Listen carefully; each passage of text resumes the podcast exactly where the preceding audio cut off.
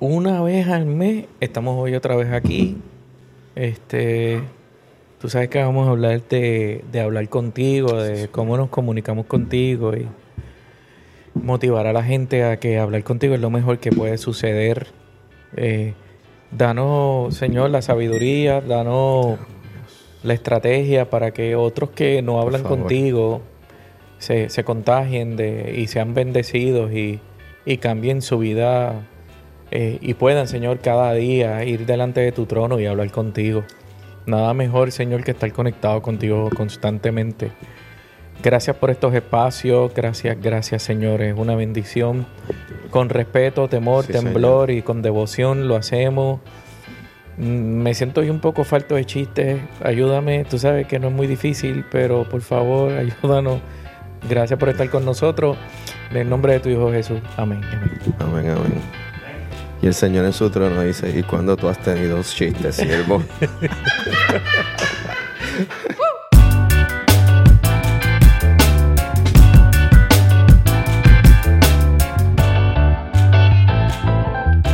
Saludos, bienvenidos una vez al mes, donde una vez al mes sacamos un tiempo para hablar de nuestro caminar con Dios. Qué bueno que podemos estar en nuestro episodio número. Número 7. Dios bendiga. Tú sabes que, Raciel, que se está acabando la serie de pelota. Ya, ya, ya. Ya, jugaron los Atlantas contra los Mets. Atlanta va a los playoffs. ¿Cómo Eh, claro, está jugando súper brutal. Bueno, a lo mejor no están esperando esa no, sorpresa. pero, pero fíjate, una idea que me reveló el espíritu San, San Raciel. Ah, ¿Te imaginas que también tenga asiento en los Atlanta Hawks? esa es buena.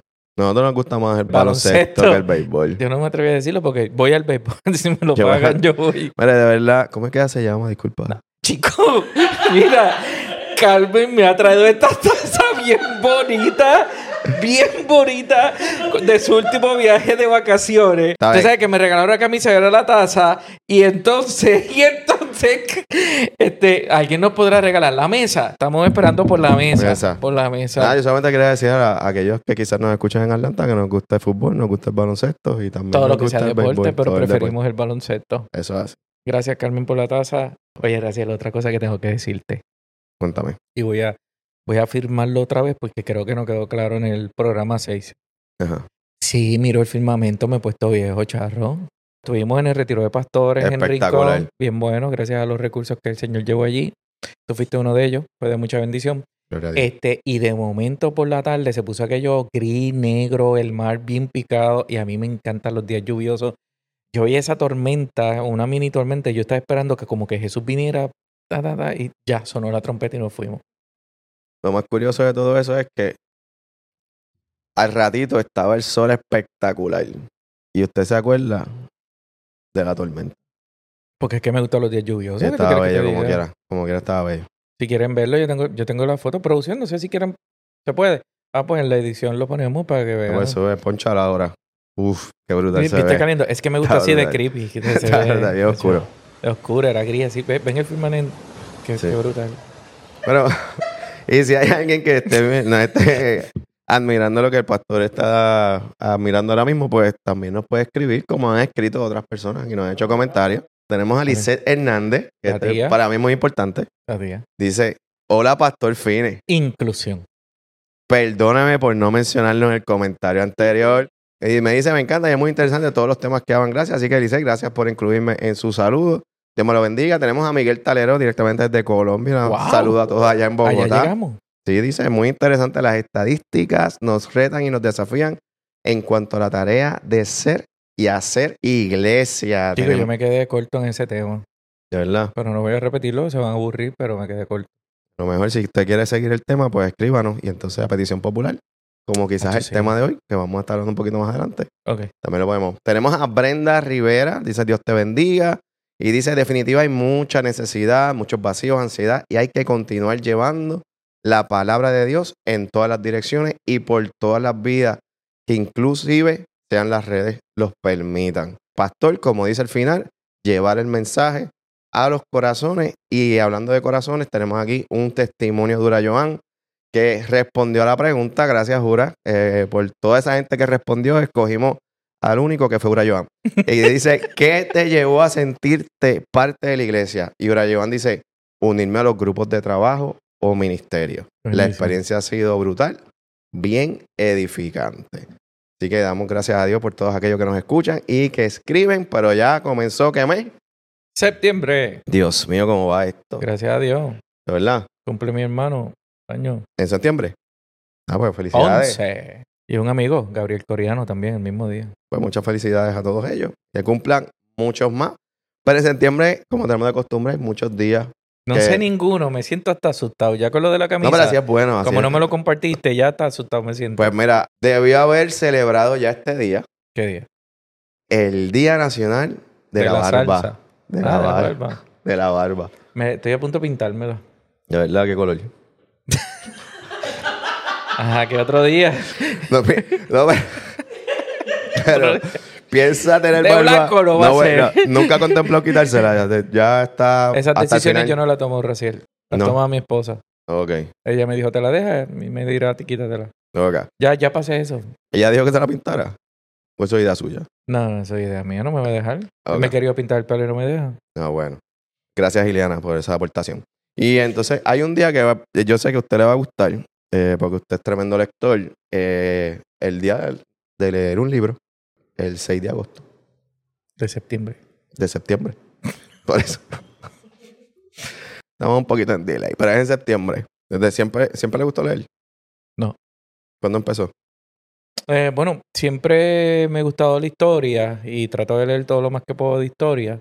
Y entonces el hecho de la disciplina de leer la Biblia y de que nosotros hacemos exégesis con- continuamente, una de las cosas que más le sacamos del seminario es un diario de hacer exégesis. No importa la predicación que vayas a preparar o la charla, es parte de la formación. Y eso pues ya lleva a uno, no puedo abrir la Biblia si no es con diferentes eh, recursos alrededor y eso lleva, Sí, pero yo doy fe, usted lee un montón. sí, Usted gracias lee a un Dios. montón y lee bastante rápido. Eso sí lo he logrado, gracias al Señor. Concentrarme me toma mucho tiempo. O sea, yo no puedo como que llegué, ah, abrí el libro, vamos a leer. No, no como un rito de... A mí, a mí me cuesta, a mí me cuesta. Yo Pero de- vez arranco, le he sacado provecho a, esta, a lo que son los audiobooks. me lo aconsejaste y no lo logro. Porque, bueno, no sé cómo tú lees, pero yo leo y tengo comentarios alrededor de mi cabeza. ¿Tú no? Eso suena a una enfermedad psicológica, pero...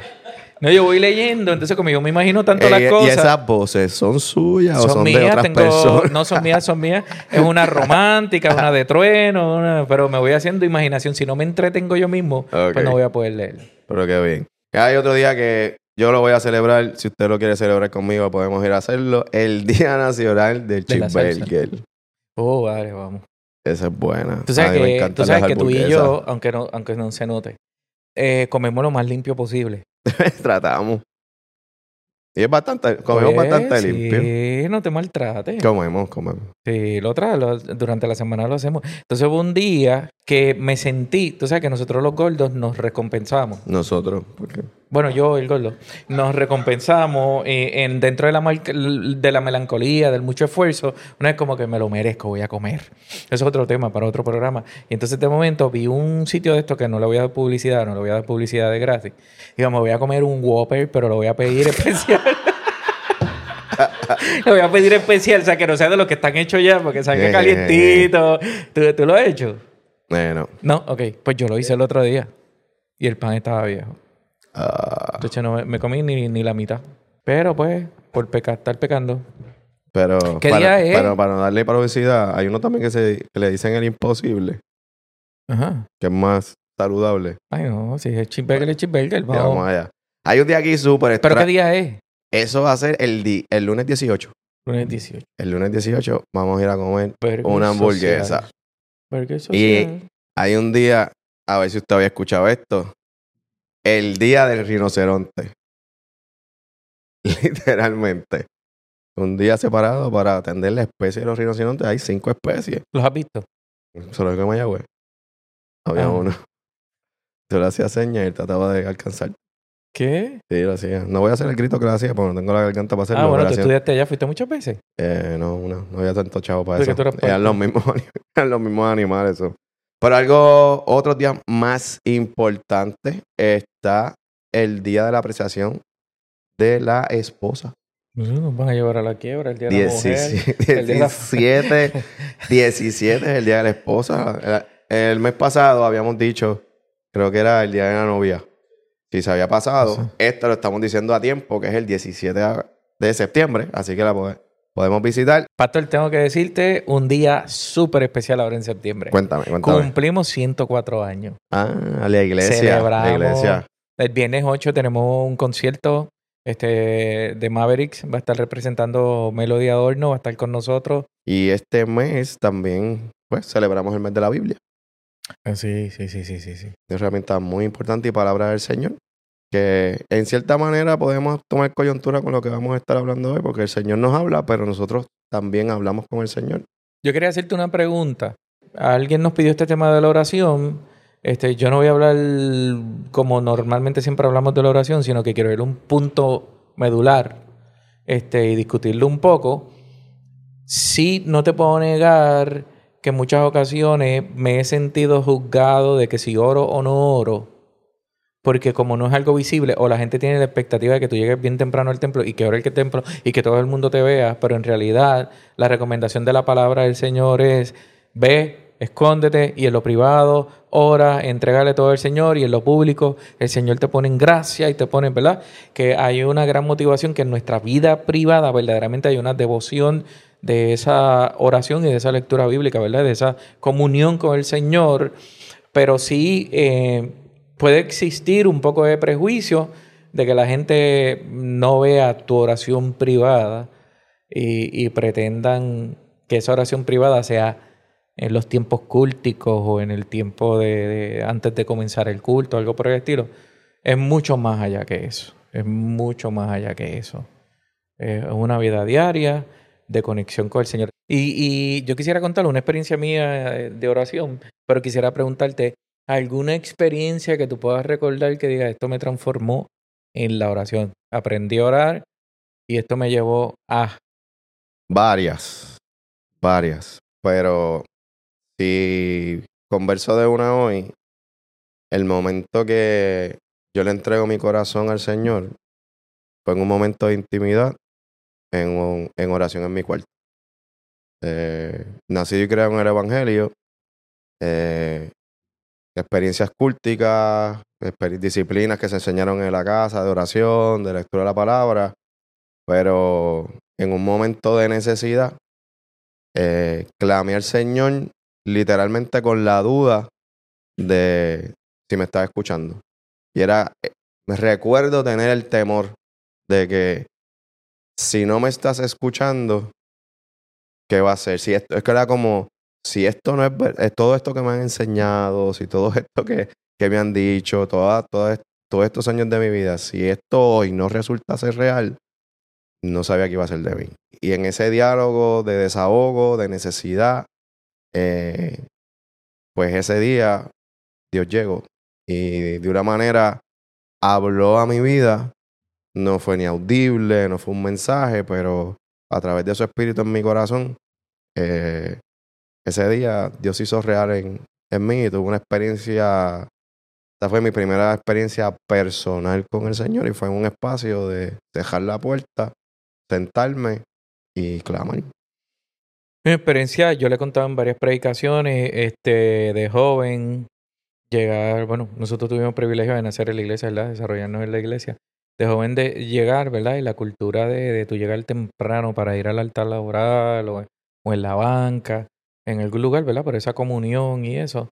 Este, y entonces llego al altar y empiezo a hablar con el Señor, ¿verdad? Y estaba pasando muchísimas cosas en mi hogar. Y hablar con Él como estoy hablando contigo. Pero recuerdo que cuando voy a culminar aquella oración, digo, Dios mío, yo espero que tú no te enojes conmigo por yo hablarte así. Porque como uno siempre escucha a la gente desde el altar orar poéticamente o con algún tipo de estilo que, que no necesariamente me representa o yo lo sé hacer de esa manera, pues yo sentí temor de que yo fuera irreverente. Y cuando me voy a parar de orar, esta hermana, Carmen Juana, nunca la voy a olvidar, una de nuestras ancianas de la iglesia, me agarra por la mano y me dice, el Señor me dice que te diga que le encanta cómo ora.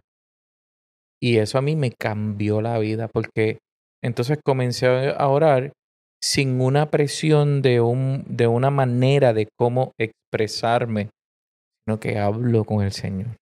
Y esa fue mm, mi experiencia más mm, que me transformó, el hecho de saber que yo puedo hablar con Dios. Yo no tengo que preparar una poesía para luego ir delante de la presencia del Señor, sino que lo que siento en mi corazón, pues así oro con Él. ¿Alguna hora preferida que tengas de oración? No, ha variado el tiempo.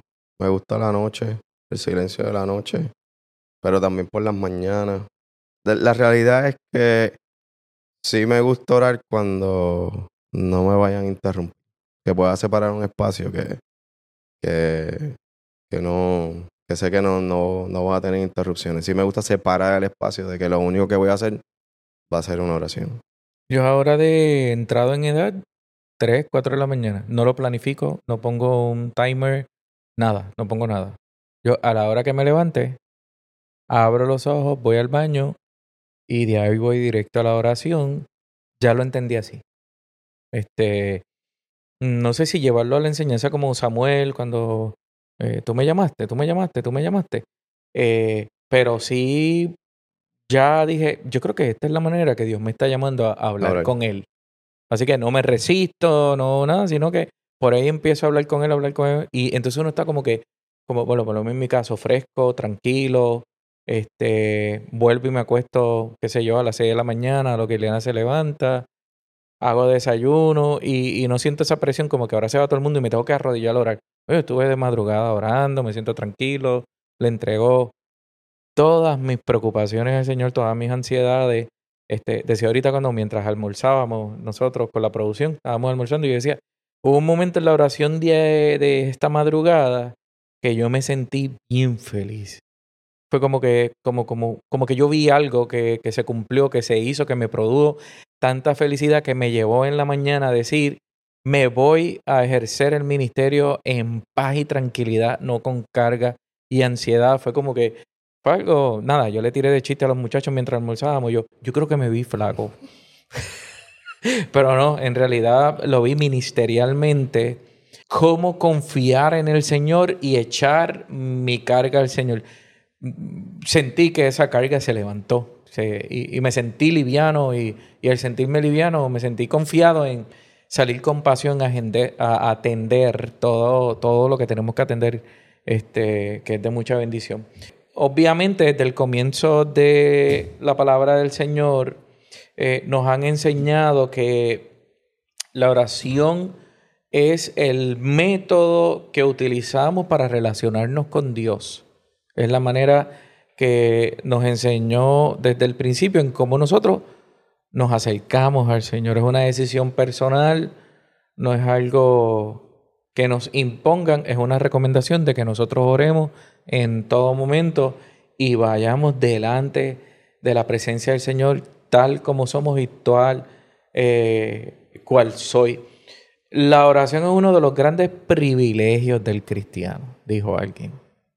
Es un gran privilegio. ¿Qué otro Dios tú puedes ir delante de Él que te escuche y te conteste? ¿Qué otro Dios?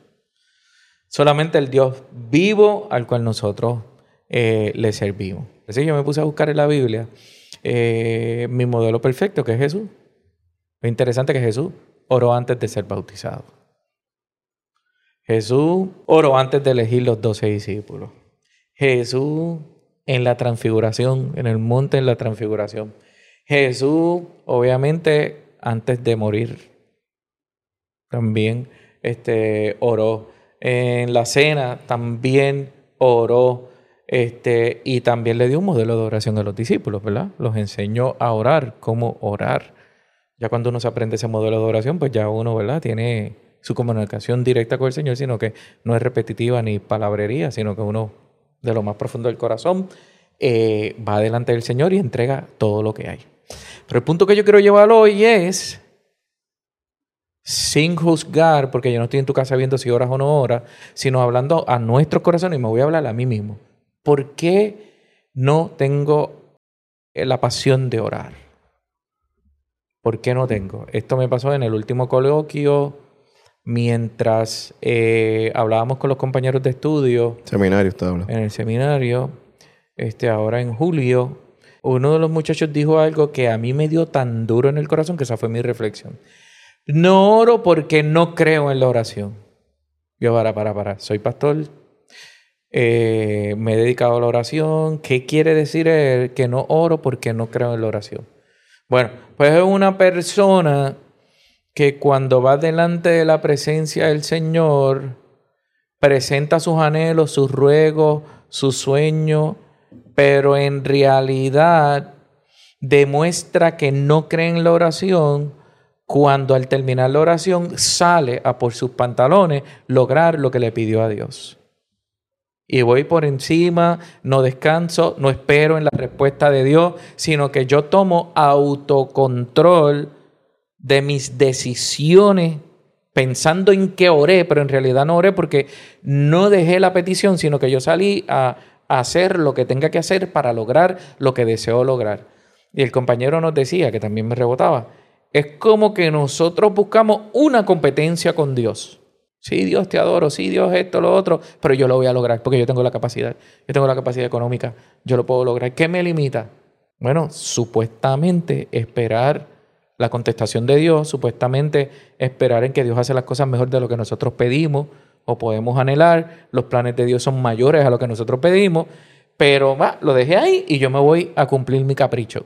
Y lo voy a lograr, porque tengo ahorro, tengo capacidad económica, hay préstamos, este, puedo solicitar, puedo pedir, puedo cambiar de trabajo, pero en realidad no creo en el poder de la oración porque no sé ni esperar en la contestación de la oración. Creo que también tenemos también una falsa expectativa o también un falso entendimiento de los propósitos de la oración. Eh, eso que usted, usted menciona tiene total sentido, pero en muchas ocasiones la oración se convierte en, esta, en este espacio de solicitud de peticiones. Es como si el yo hablar con Dios... Petiticios dará. Exacto, el 100% es yo llevarle al Señor todas las cosas que yo necesito que Él intervenga. Y como en ese espacio no recibo la contestación literal o directa o la que yo anhelo, pues entonces salgo y pierdo, pierdo, la, bueno, una pierdo el tiempo y la otra es que tampoco pierdo también la costumbre de hacerlo. Y yo creo que el, eso es el, uno de los grandes errores que nosotros cometemos ¿sabes? Uno va al Señor literalmente para relacionarse con el Señor.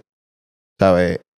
Yo le hablo al Señor de lo que necesito, le hablo de lo que siento, le hablo de lo que no entiendo, porque quiero que me conozca, porque quiero que entienda lo que estoy pasando, porque quiero que en, ese proceso sentirme con alguien, pero a la misma vez también porque quiero el consejo, porque quiero quiero también su paz, e, e, ese espacio de que necesito estar en, en intimidad. Entonces, mucho, mucho de lo que de lo que nos dice nuestro modelo de hablar con Dios nos muestra también en cómo nosotros vemos a Dios y cuáles son nuestras realmente intenciones en nosotros acercarnos a Dios.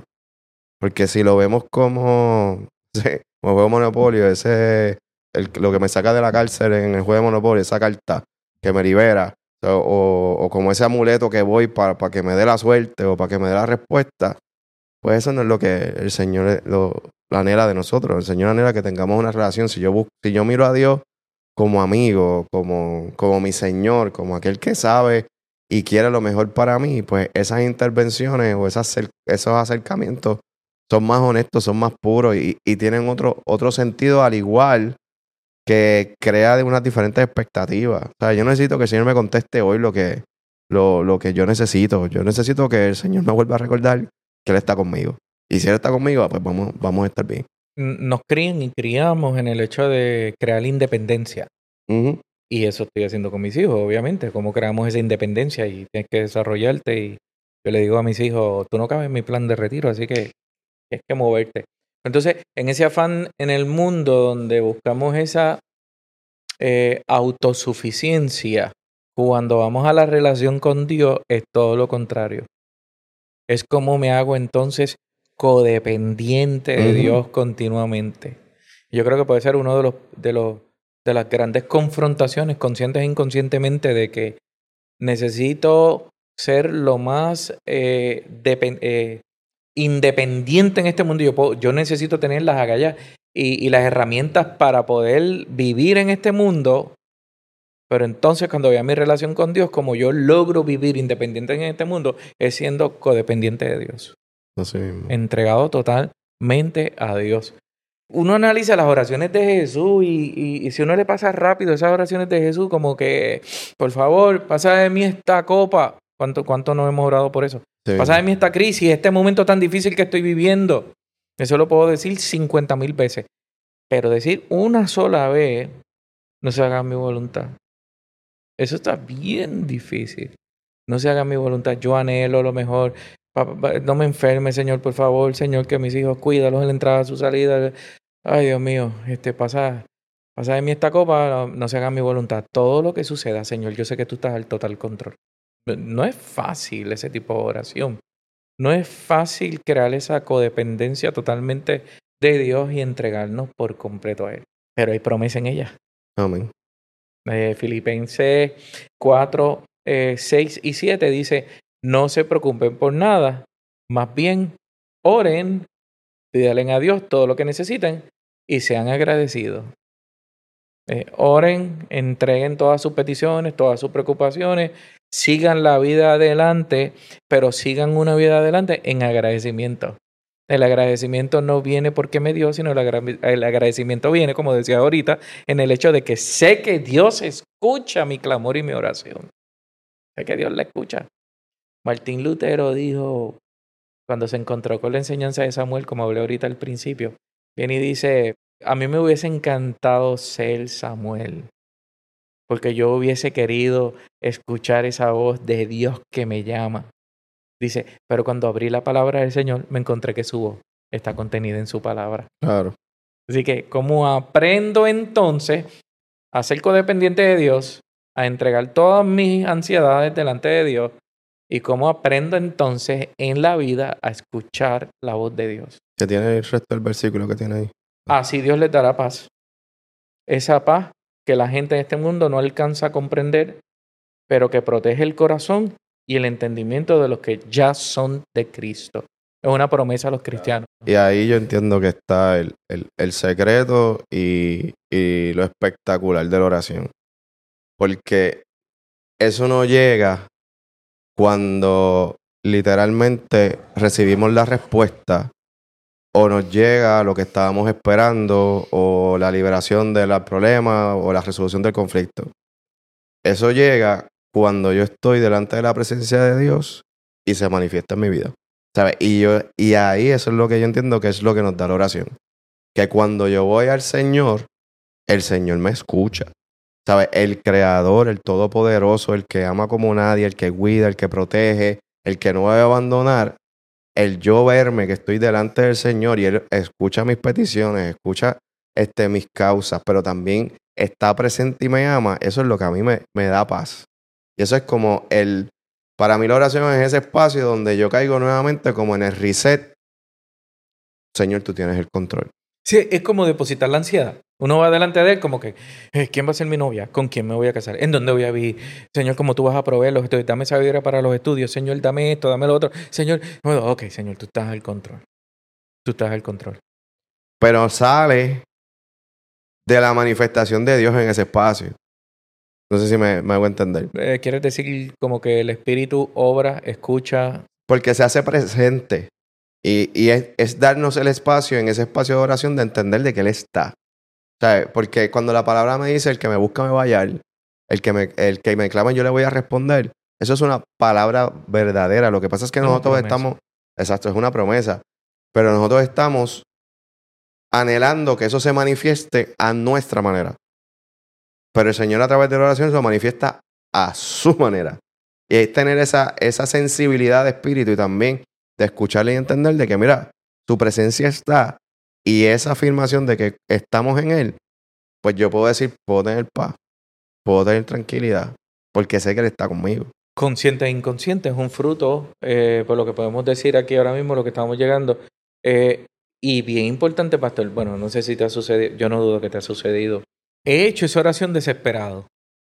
He comenzado a vivir la vida, he seguido la vida. Claro. En el ministerio, en, en la vida, en la familia, en todo. He seguido hacia adelante. Y de momento ha llegado un día que estoy disfrutando de algo que cuando me siento digo, yo oré por esto. ¿Hace cuánto oré por esto? E inconscientemente llegué hasta aquí, lo estoy disfrutando y obviamente sale un corazón agradecido.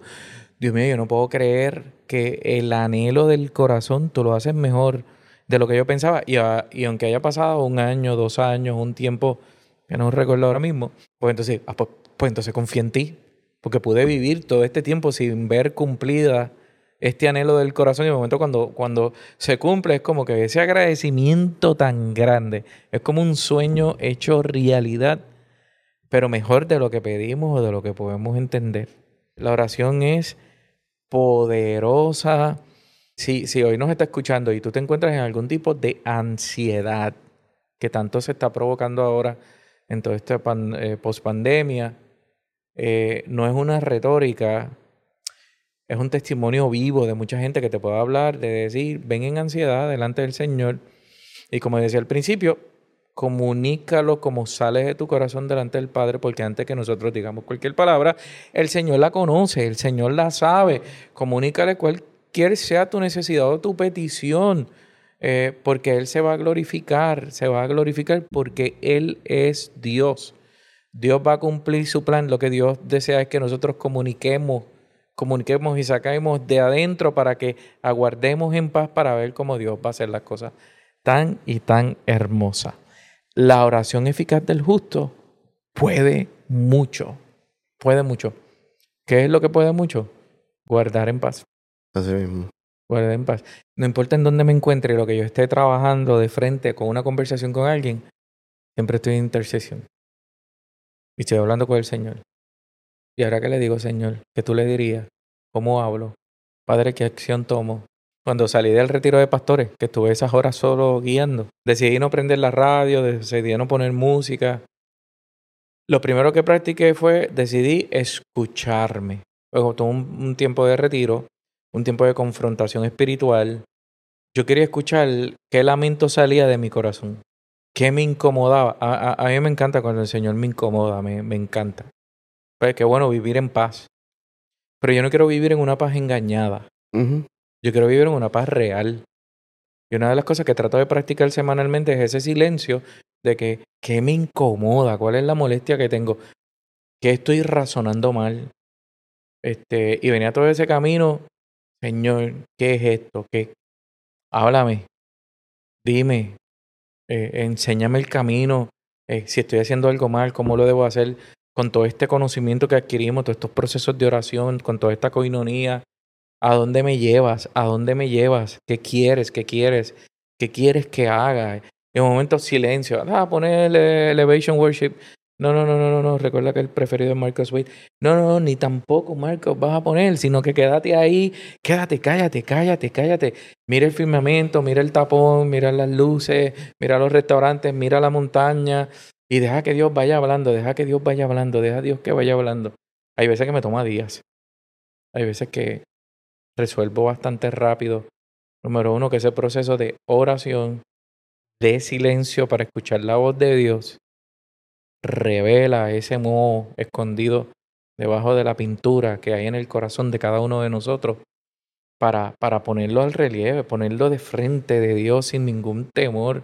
Y decir, Señor, ayuda a mi debilidad, ayuda a mi tentación, ayuda a mi fragilidad, ayuda a mi frustración, eh, dame valor para esperar y tener esperanza y dame paz sobre todas las cosas. Te menciona eso, en Primera de Juan dice, esta es la confianza que tenemos al acercarnos a Dios, que si pedimos conforme a su voluntad, Él nos oye. Entender la voluntad. Pero a lo que usted está mencionando es negarnos a la nuestra. Y yo creo que ahí es que está el secreto. Muchas veces uno escociona, ah, yo oro, Dios no me habla, o Dios no me escucha, o, o lo que usted mencionaba ahorita, como que este, creo en, el poder de oración porque siento que estoy orando al aire, o realmente porque no estoy este, escuchando o, permitiéndome eh, entregarme al Señor. Yo creo que el conforme a la voluntad, ahorita mencionábamos cuando Cristo dijo, mira, que se haga la tuya. Yo, yo estoy presentando mi anhelo, pero estoy entregando a, a aceptar, ¿verdad? Que en tus manos y tu plan es mucho mejor.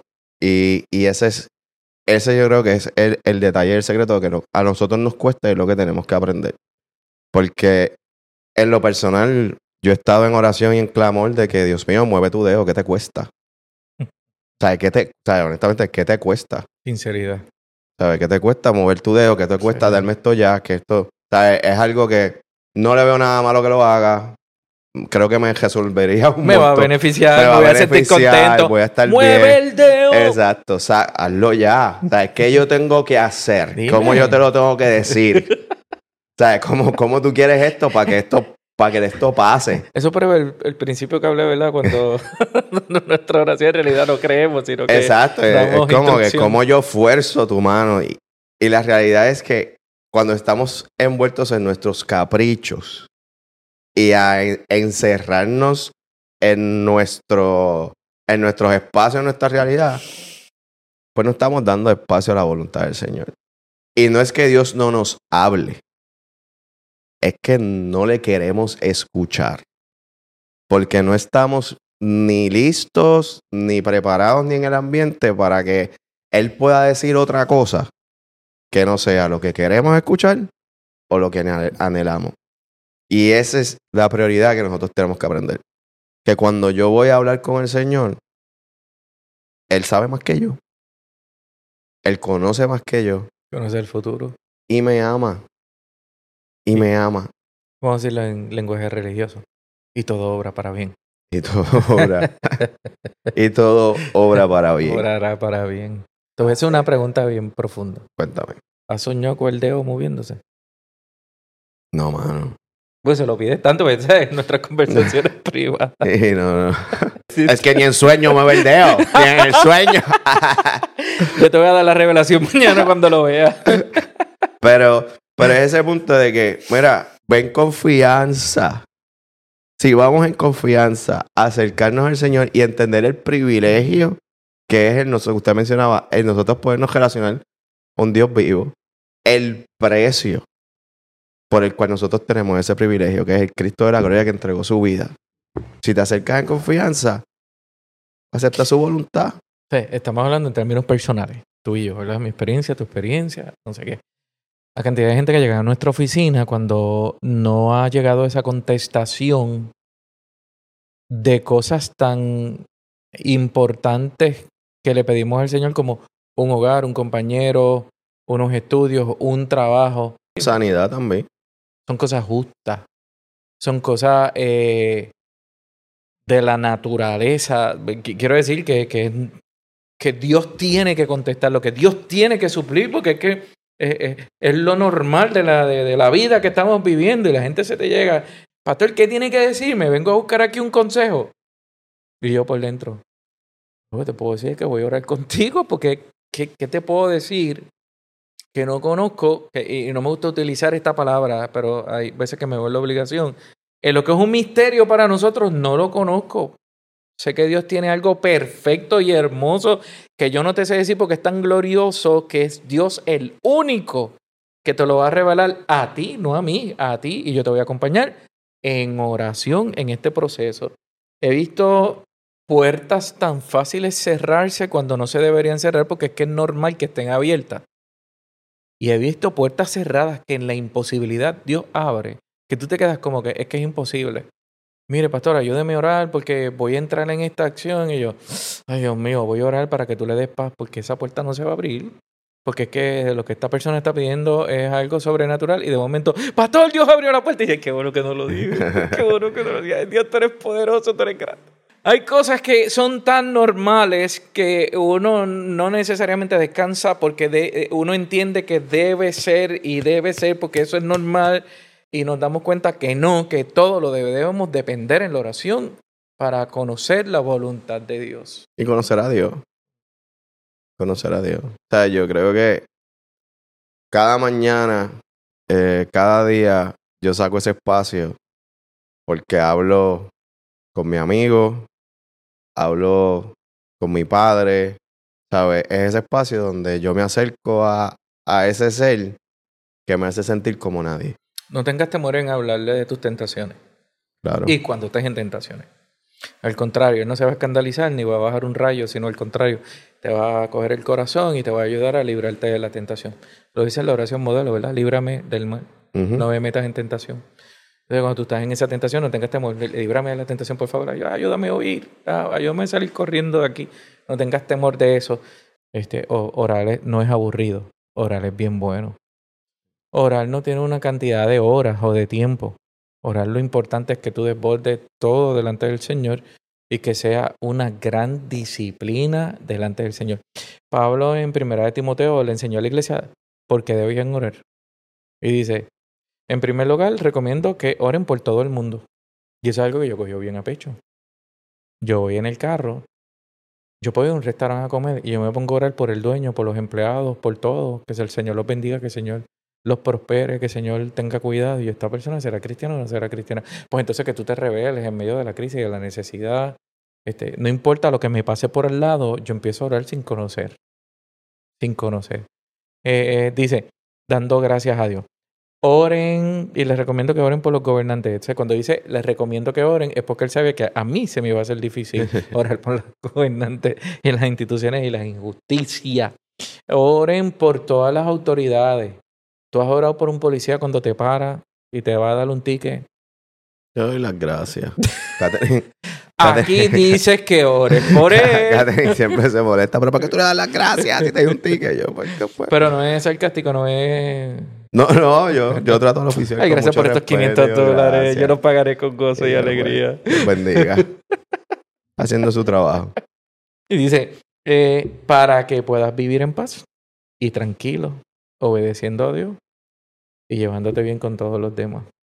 Nada, yo no quería utilizar tradicionalmente eh, la cuestión de la oración y vamos al Padre Nuestro y todas esas cosas.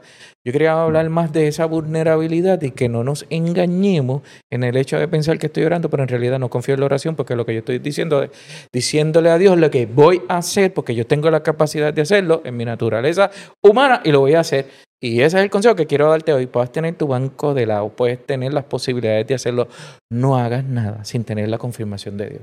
Aunque Amén. tú en tu humanidad lo puedas lograr, no lo hagas. Busca la dirección de Dios.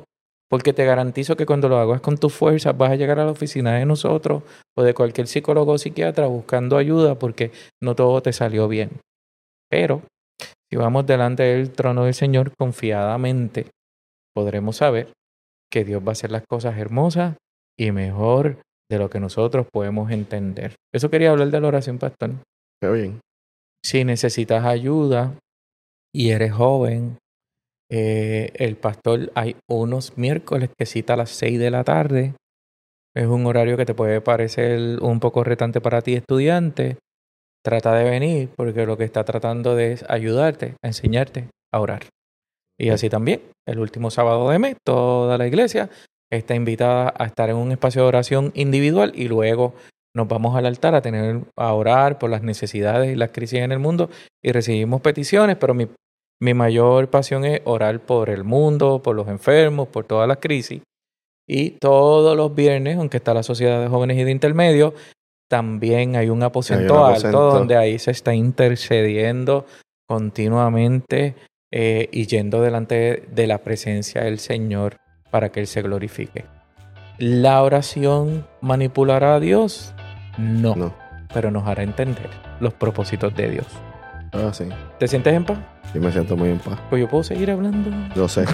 Así que Dios le bendiga. Dios les bendiga, les amamos. Eh, busque una comunidad donde, donde servir al Señor. No hay nada mejor que una comunidad de fe que podamos orar juntos, que podamos acompañarnos juntos. Dios está donde hay dos o tres reunidos, está la presencia del Señor y se glorifica de manera poderosa. Si no tienes un lugar donde, donde adorar, aquí en la iglesia en Buenavista te recibiremos con mucho amor y somos apasionados con las visitas y con los nuevos convertidos. Así que Dios te bendiga, Dios te guarde. Hasta el próximo mes. Ahí vamos en el nombre del Señor. Amén. Dios me los cuide.